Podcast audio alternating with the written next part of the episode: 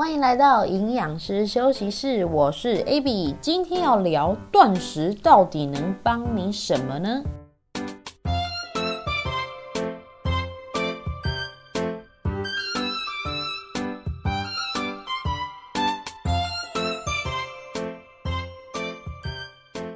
好快呀！转眼间来到九月，哎，这星期狂被洗版的是什么呢？就是一堆妈妈晒小孩的开学照哦，恭喜恭喜各位妈妈重获短暂的自由哦哦，还有最近又一波疫苗的接种哦，看到很多朋友呢都纷纷放上去打疫苗的打卡照片啊，分享施打之后的反应啊，什么好饿啊，是怎么样的。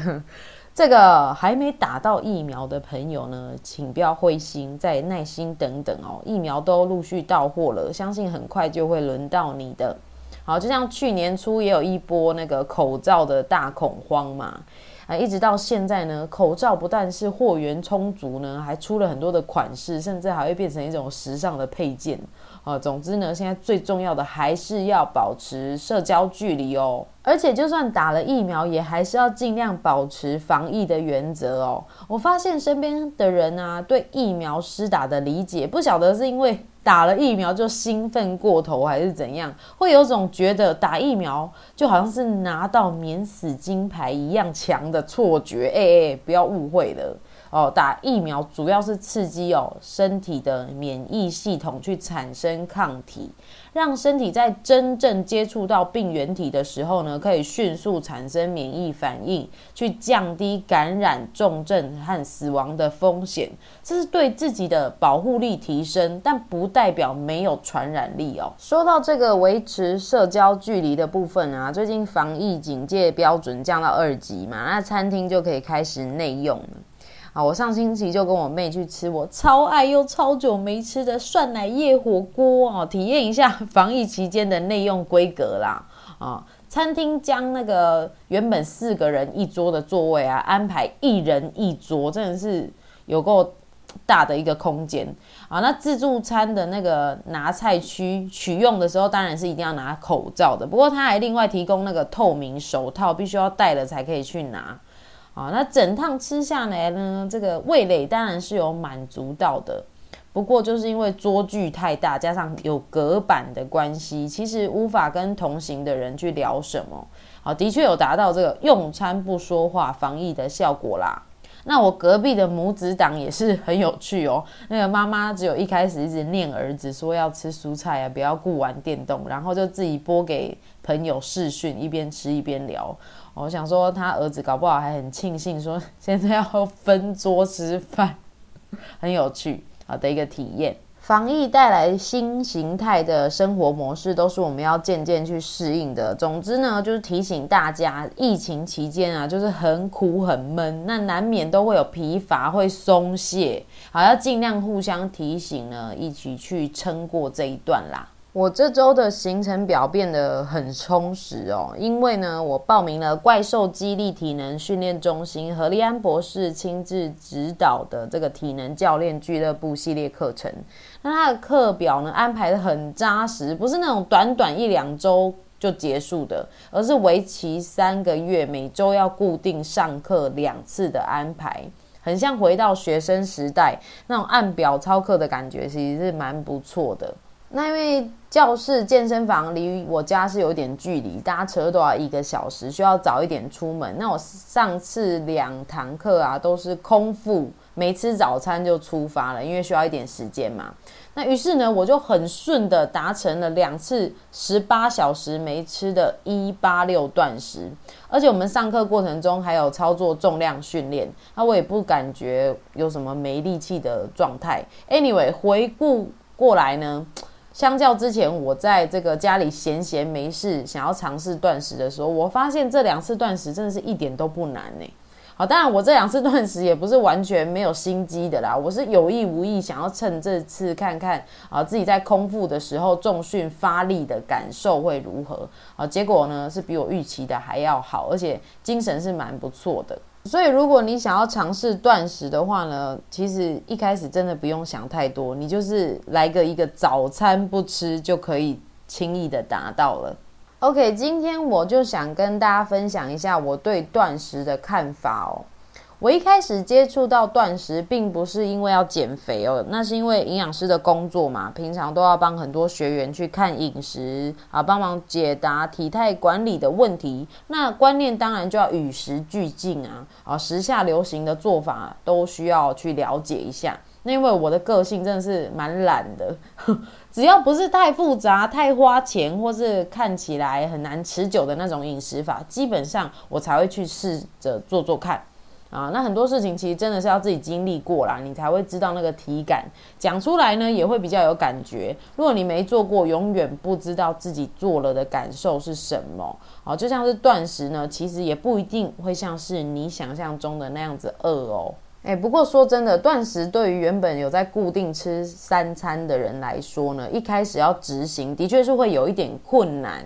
那困难的点在哪里呢？我推测可能是两个原因哦。第一个是生理节律啊，我们的人体有这个生理时钟啊。如果你原本就习惯在某个时间点吃饭，那身体是会记忆这个节奏的。也就是说，比如你每天早上九点固定会吃早餐，那么接近这个时间点的时候，身体就会预设有食物会进来，因此呢，每天会在固定的时间点。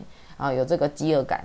另一个造成断食可能困难的原因呢，是感官上受到刺激而想去吃。好，正餐的时间看到别人吃，或是你闻到味道啊，甚至是你用想的哈，想到一些食物，都会诱发食欲，产生想吃的念头。所以呢，就算不是真的很饿，大部分的人都会看时钟吃饭。好，也就是说，到了哦，不是看成时钟吃。好无聊，好冷，不好笑啊！看时钟啊，就是看到了那个正餐的时间啊，早上九点、十二点、晚上六点，好，时间到了就会非得要买个什么来吃，因为看到旁边的人都吃了，然后就跟着吃这样子。如果你有想要做做看断食，又担心有饥饿感，然后在原地踏步无法前进的话，你可以先去了解一下身体传出饥饿感的原因是什么。哦，通常我们人啊，知道无法克服的原因是什么之后呢，会比较安心去做。我觉得啊，想做一件事情，除了要安心之外，信心也很重要。所以去认识断食它的原理、目的。了解断食能够帮助你身体改善什么，是比较能够加强去做的这个动机还有持续力的。在这边先说，我不认为断食是一件非做不可的事情，但因为我是做过之后身体觉得很舒服，所以才会推荐给想要保养身体、调整体态的人来去试试看这个方式。那么我简单介绍一下断食。啊，断食呢，在字面上的意思就是阻断进食啊，不供应食物给身体。那身体面对这个状况呢，主要会产生两大作用。第一个就是原本规律可以获得能量的这个管道呢，短缺了。那因为没有能量进来。身体就必须开始利用本身储存的能源，像是肝糖啊、脂肪啦，好，所以这也是为什么现在很多人会利用断食来减脂的一个原因。好，它会迫使身体呢使用自己的储备能源。第二，没有食物进来，身体不需要处理外来的能源，这就像是呃工厂的订单减少了，所以机器终于可以稍微做休息。嗯，没错。当你断食的时候呢，就是身体细胞有机会做保养，然后清除有害物质、太旧换新的时候。因此呢，断食的另一个好处就是能够更新细胞，身体也会未雨绸缪啊。它察觉到主人没在吃了，那目前的能源供应有限，身体就会自己去找材料来当能量，像是那些。拖累代谢效率的老旧细胞呢，就会被回收作为建构新细胞的肥料啊。那体内呢，在断食的过程，就是透过这种自我毁灭跟重新制造来维持代谢的稳定状态哦。嗯，白话一点呢，啊，将有限的能源重新分配，把营养留给对身体有希望、有贡献的新细胞，而那些效率很差的啃老族啊，在体内苟延残喘的啊，浪费资源的老旧细胞，那就可以趁机去死一死了啊，大概就是这样子啦。好，所以这个体内环保的反应呢，叫做自噬 （autophagy）。啊，就是自己吃自己。如果你有兴趣的话，可以自己去查查看哦。那个 autophagy 那个字式的英文是 a u t o p h a g y。那么断食要多久才会启动这个吃自己的反应呢？啊，我看了一些资料，要有明显的自噬反应呢，是建议啊断食要二十四个小时哦。啊，不过这当然还是取决于每个人的状况而有不同啦。不过这就是一个平均值，可以作为参考的指标。而我们常常听到的那个一六八断食啊，难道就不能够达到这个自噬的反应吗？哦，可以哦，可以哦，只是它启动的这个反应机制呢，可能没有那么活跃啊。比如说十六小时的断食，也许只有启动呃五个 percent。啊，但是二十四小时呢，可能可以达到五十 percent 啊，大概是这个感觉。那大部分建议所说的那个断食十六小时啊，是指说这个时间的长度呢，才足以让体内的肝糖水平下降到可以开始让身体用自己的能源。你可以把肝糖想做是钱包，那能量想做是钱。身体要花十六个小时的时间才会把钱包的钱花光哦。然后你想要再用钱的话，就必须要去提款机把银行的钱领出来。啊，这个银行的钱呢，也就是你原本存起来的能量脂肪。所以想要把库存拿出来用，就必须要断食足够长的时间。那你可能会想说，拜托，我连十二个小时都无法度过，更不用说是十六小时。那我是这辈子没希望吗？哦，先不用那么沮丧啦。如果你真的想做，也可以循序渐进哦。哦，从这个断食十小时、十二小时一直累计上去。好，凡是经过练习，就会越来越上手。那初学者没有断食过，想要试试看，建议是可以从十二个小时开始，就是说你晚餐呢八点之后不吃，那你隔天的早餐呢必须要在八点之后再吃，这样就这么简单。那如果你还是觉得很难，但是又很想试试看。可能可以从调整你的饮食开始，因为通常过度依赖饮食，觉得没吃就手抖头晕的那一种人啊，可能饮食的营养比例、食物的品质都是需要修正的哦。那么关于断食之后的恢复饮食以及断食帮助减脂的说明，我会在下一集再跟大家聊了哈。那来总结一下本集的重点。首先，如果你害怕饥饿感无法让你成功断食，你可以先去了解这个饥饿感来自于什么。哦，是我们的生理时钟，还是这个感官刺激的影响？那通常呢，饥饿感呃过了十几二十分钟，身体会自然去调节平复。那这样子呢，你就可以持续的断食了。啊，再来呢，我们需要去了解断食能够帮助我们达到什么样的好处跟目的哦。啊，断食是可以呃借由这个截断外来的能源，来达到能量重新分配资源、清除有害物质、淘汰老旧细胞，使整体的细胞效率比较好啊，并且呢有机会把。库存的能量拿出来作为一个减脂的手段哦。好，当我们知道了断食它的原理以及目的之后呢，会比较有信心的去执行，提升这个执行的持续力。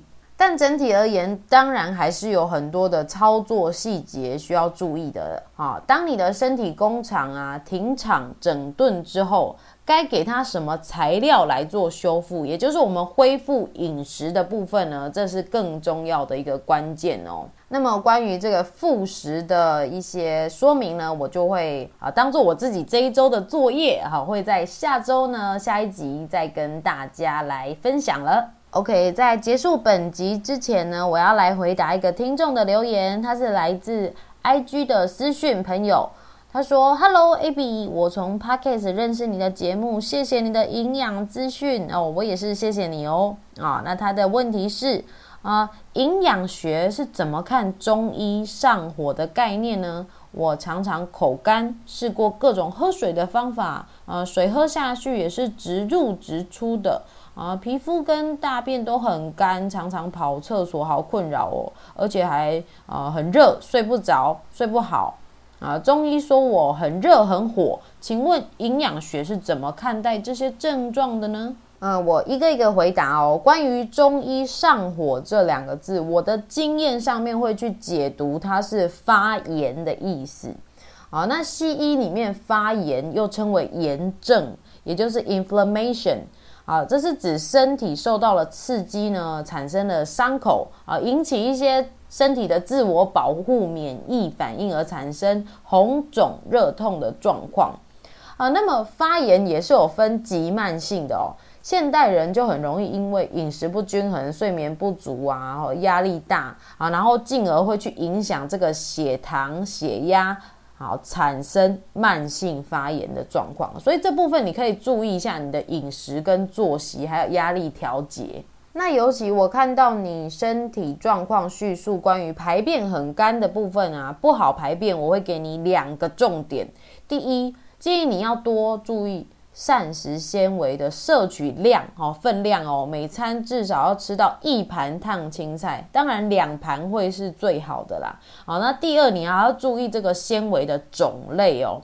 我们的纤维有分水溶性跟非水溶性的啊，常见的绿色蔬菜啊，咀嚼完之后会有很多渣渣的那种，就是非水溶性啊，没有办法水溶的纤维啊，那它是主要可以刺激肠道蠕动。啊，那另外一种水溶性的呢，是溶在水里面，会看起来很像果冻的那种，比如说呃菇类啊、木耳、秋葵，或是水果的呃木瓜、奇异果、苹果啊，它们的呃水溶性纤维就还蛮丰富的。那水溶性的纤维是可以增加便便的润滑度，所以呢，我会建议你要更呃去注意这方面的提高摄取量哦。再来说到一喝水就跑厕所的部分哦，你可以先判断一下，我们平均小便如果有间隔四十分钟以上，应该还算是正常哦。啊，那如果是小于这个时间，可能就真的是频尿了。啊，我会想要提醒你两个部分，第一，看看是不是呃利尿的饮料喝比较多，比如说茶或者是咖啡啊，或者是什么红豆水啊、玉米须茶这种啊，那么。这个还要提醒说，呃，频尿也可能会提高我们矿物质还有水溶性的营养，比如说 B 群啊的流失哦，所以蔬菜水果真的要吃足够哦。好，再来呢，整体而言，你说上火、大便干、皮肤干、睡不好哦，又频尿，这种种而言呢，我会有一点怀疑你会不会血糖偏高。当血糖偏高的时候，会去影响渗透压而造成频尿。啊，但毕竟呢，我没有得到全部的资讯啊，那我也不是专业的医师啊，只能给你大概的方向，希望你可以试着去注意调整看看啊，那也希望你可以早日修复自己的身体喽。好的，今天的节目就到这边。如果你喜欢我的内容，欢迎您订阅我的频道，帮我评分、留言，或是推荐给需要的朋友收听，让更多人知道 AB 营养师休息室。这都会是我创作的动力哦。想要知道更多 AB 营养师的营养健身分享，可以追踪我的 FB 粉砖 AB 营养师休息室，或是 IG AB 打 Eat 打 Life。a b b y 点 e a t 点 l i f e，非常谢谢你的收听，我们下集见喽。